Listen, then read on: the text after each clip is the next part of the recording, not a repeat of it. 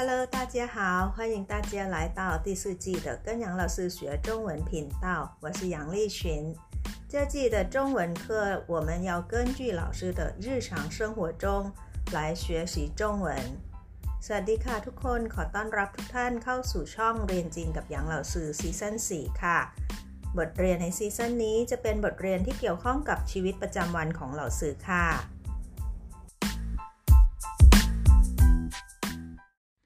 จินเทียนสื่ยวนเซียวเจี๋ยวันนี้ตรงกับวันเทศกาลหยวนเซียวหรือเทศกาลโคมไฟ ซึ่งนับเป็นเทศกาลดั้งเดิมของจีน ถัดจากเทศกาลตรุษจีนเป็นเทศกาลแรกเลยค่ะ ยังอยู่ในเดือนอ้ายตามปฏิทินจีนนะคะ ในบทเรียนวันนี้ค่ะ เราซื้อจะพาไปดูว่า เทศกาลหยวนเซียวนั้นตรงกับวันที่เท่าไหร่เดือนอะไรตามปฏิทินจีน ไปดูว่าในวันนี้ชาวจีนเขาฉลองกันยังไง และบัวลอยที่ชาวจีนรับประทานกันในวันเทศกาลหยวนเซียวนี้ เขาเรียกได้สองแบบด้วยกันค่ะ ไปดูว่าบัวลอยทั้งสองแบบนี้ต่างกันหรือไม่อย่างไรนะคะเอาละค่ะ ถ้าทุกคนพร้อมแล้ว ยิ้มหวานๆให้เราซื้อแล้วไปเข้าห้องเรียนในวันเทศกาลเหยียนเซียวกันค่ะ ไปกันเลย เราซื้อเลือกคำนี้เป็นศัพท์หลักของเราค่ะคำว่าเหยียนหมายถึงกลมค่ะ คำนี้นะคะเกี่ยวเนื่องกับเทศกาลหยวนเซียวเจียยังไงนะคะ เพราะว่าหยวนเซียวเจียเราจะนึกถึงบัวลอยใช่ไหมคะ บัวลอยจะมีรูปกลมๆค่ะ หยวนนะคะหมายถึงกลมค่ะ การที่คนจีนเลือกรับประทานบัวลอยในเทศกาลนี้ก็เป็นสื่อหมายถึงให้ครอบครัวอยู่พร้อมหน้าพร้อมตากลมเกลียวกันนะคะ มีความสุขมากๆเลยค่ะ เดี๋ยวเราไปดูพินอินของคำว่าหยวนกันดีกว่าค่ะ คำว่าหยวนนะคะ ไม่มีพยัญชนะธรรมดานะคะ เป็นพยัญชนะกึ่งสระค่ะ เอาวายมาช่วยนะคะ ตัวนี้ไม่ออกเสียงค่ะ มาไว้หน้าสระอีกับอันนะคะ ตัวยูตัวนี้เป็นเสียงอีจุดๆนะคะ พอใช้ไว้หน้าวายแล้ว จุดบนตัวยูก็สามารถจะเอาละไว้ได้นะคะ กลายเป็นเยนเหยนอย่างที่สองค่ะทุกคนเหยนเหยนหมายถึงกลมนะคะ เดี๋ยวเราไปดูการเขียนตัวอักษรตัวนี้กันค่ะ ลองนับดูก่อนนะคะว่ามีทั้งหมดกี่ขีด ค่ะ ทั้งหมดคำนี้นะคะมีทั้งหมด 10 ขีดด้วยกันค่ะ ไปดูวิธีเขียนกันนะคะ เริ่มจากเส้นนี้ก่อนเลยค่ะ เส้นที่ 1 ตามมาด้วยเส้นที่ 2 นะคะ ลากไปทางขวางแล้วก็ลงมาเป็นเส้นเดียวกันนะคะ เส้นที่ 3 ด้านในของสี่เหลี่ยมอันนี้ค่ะ เป็นสี่เหลี่ยมเล็ก ๆ ข้างในนะคะ มี 3 ขีดค่ะ เส้นที่ 3 4 5 ได้มา 1 สี่เหลี่ยมเล็ก ๆ นะคะ ถัดมาค่ะ ด้านล่างสี่เหลี่ยมนะคะ เส้นที่ 6 7 8 แล้วก็ 9 ค่ะ จากนั้นเราปิดสี่เหลี่ยมใหญ่นะคะ เป็นเส้นสุดท้ายค่ะ เส้นที่ 10 ค่ะเหยียนมีทั้งหมด 10 ขีดนะคะพอสแล้วลองฝึกเขียนให้คล่อง แล้วฝึกอ่านออกเสียงให้ถูกต้องนะคะ อย่าลืมว่า u ตัวนี้ไม่ใช่เสียง u นะคะ เป็นเสียง e มาบวกกับอันนะคะเยียนเสียงที่สองเหยียนเหยียนหมายถึงกลมค่ะ เดี๋ยวเรากลับมานะคะ ไปทำความรู้จักกับเทศกาลเหยียนเซียวเจียกันค่ะ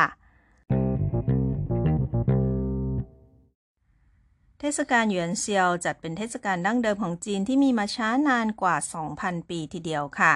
โดยมีต้นกำเนิดมาตั้งแต่สมัยราชวงศ์ชิน ต่อมาถูกกำหนดให้เป็นเทศกาลอย่างเป็นทางการในสมัยจักรพรรดิเหวินแห่งราชวงศ์ฮั่นค่ะ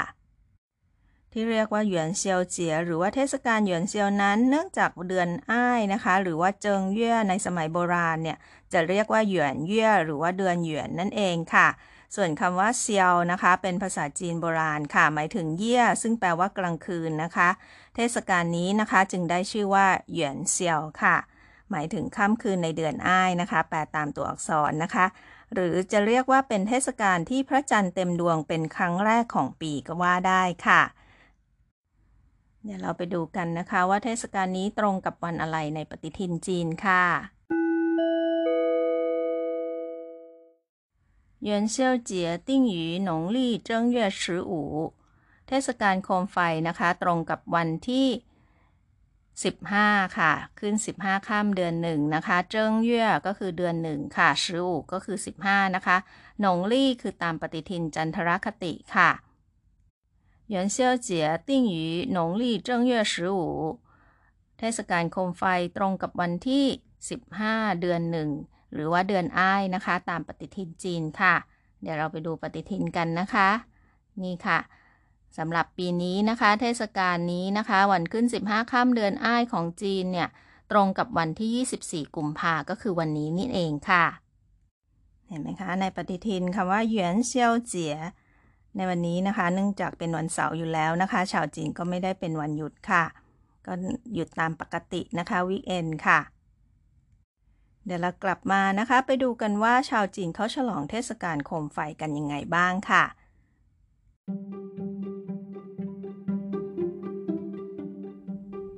ฉลองเทศกาลโคมไฟ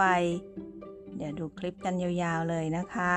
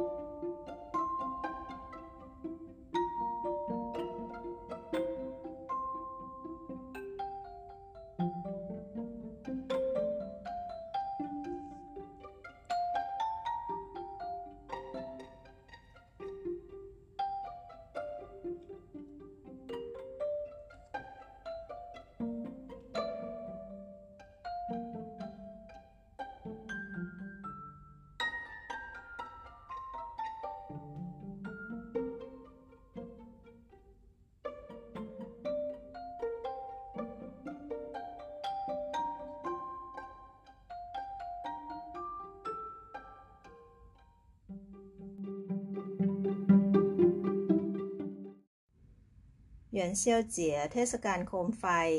ไปดูกันค่ะเมื่อคลิปสักครู่นี้นะคะ หมายความว่ายังไงบ้างนะคะ ชาวจีนเขาจะฉลองกันอันดับแรกค่ะ กิจกรรมที่ทำในเทศกาลนี้ก็คือป้ายฝัวชีฟู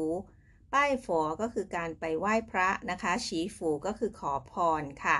ก็คือไปไหว้พระขอพรนั่นเองนะคะ ป้ายฝัวชีฟูถัดมาค่ะ เนื่องจากว่าเป็นวันที่พระจันทร์เต็มดวงเป็น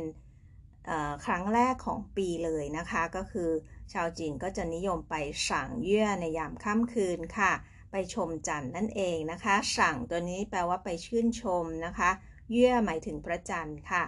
สั่งเยื่อแปลว่าชมจันทร์ค่ะ กิจกรรมอีกอันนึงนะคะ ที่นิยมทำในเทศกาลนี้นะคะ ตามบ้านต่างๆ ก็จะประประดับด้วยโคมไฟค่ะทุกคนเขาเรียกว่ากว้าเติงหลง กว้าหมายถึงแขวนนะคะ กว้าเติงหลงก็คือการแขวนประดับโคมไฟตามบ้านค่ะ แต่ถ้าบ้านไหนไม่ได้มีโคมไฟนะคะ สามารถไปชมโคมไฟตามงานโคมไฟต่างๆนะคะ เขาก็จะมีจัดประดับเอาไว้ตาม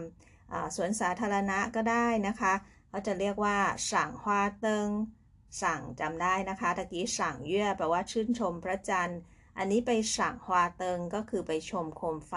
สวยๆค่ะ ซึ่งก็จะมีหลากหลายรูปแบบนะคะ มีทั้งรูปคนรูปสัตว์รูปดอกไม้ลวดลายต่างๆ งดงามมากๆนะคะ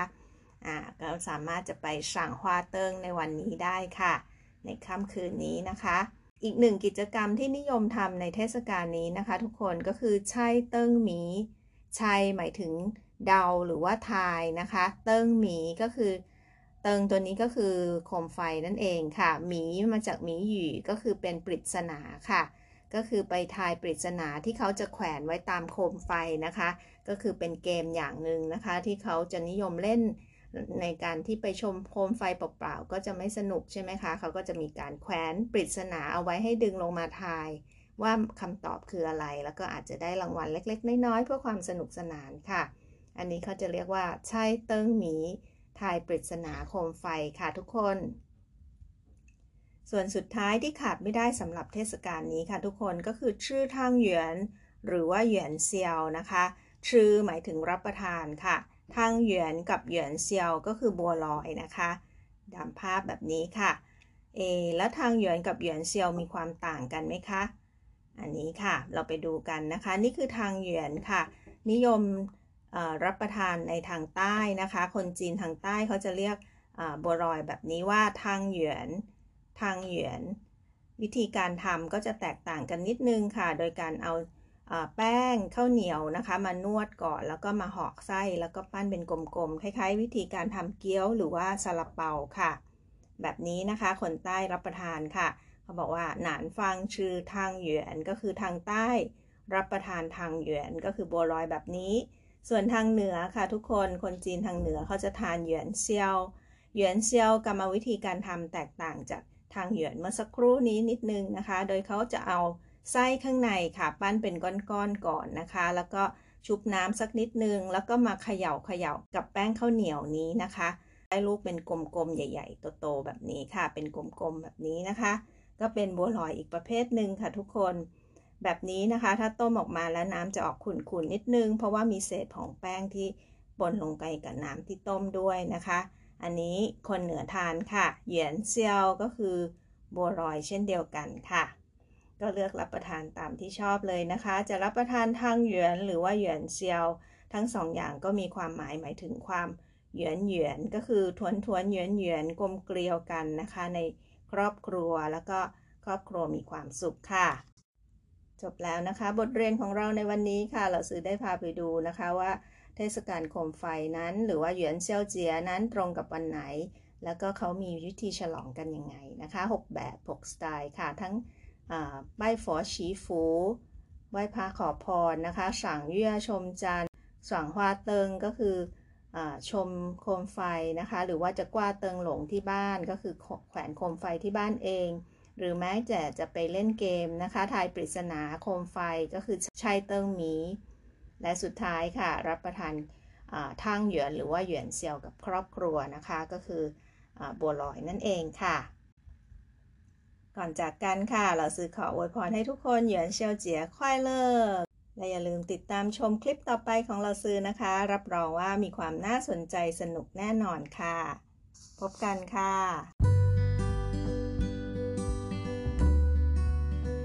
了，这就是今天的课了。感谢大家收听，跟杨老师学中文。我学习，我聪明，我快乐，耶！ฉันเรียน ฉันฉลาด ฉันมีความสุข เย้ขอบคุณทุกท่านที่ติดตามรับฟัง พบกันใหม่ครั้งหน้า สวัสดีค่ะเชื่อชื่อใจเจียน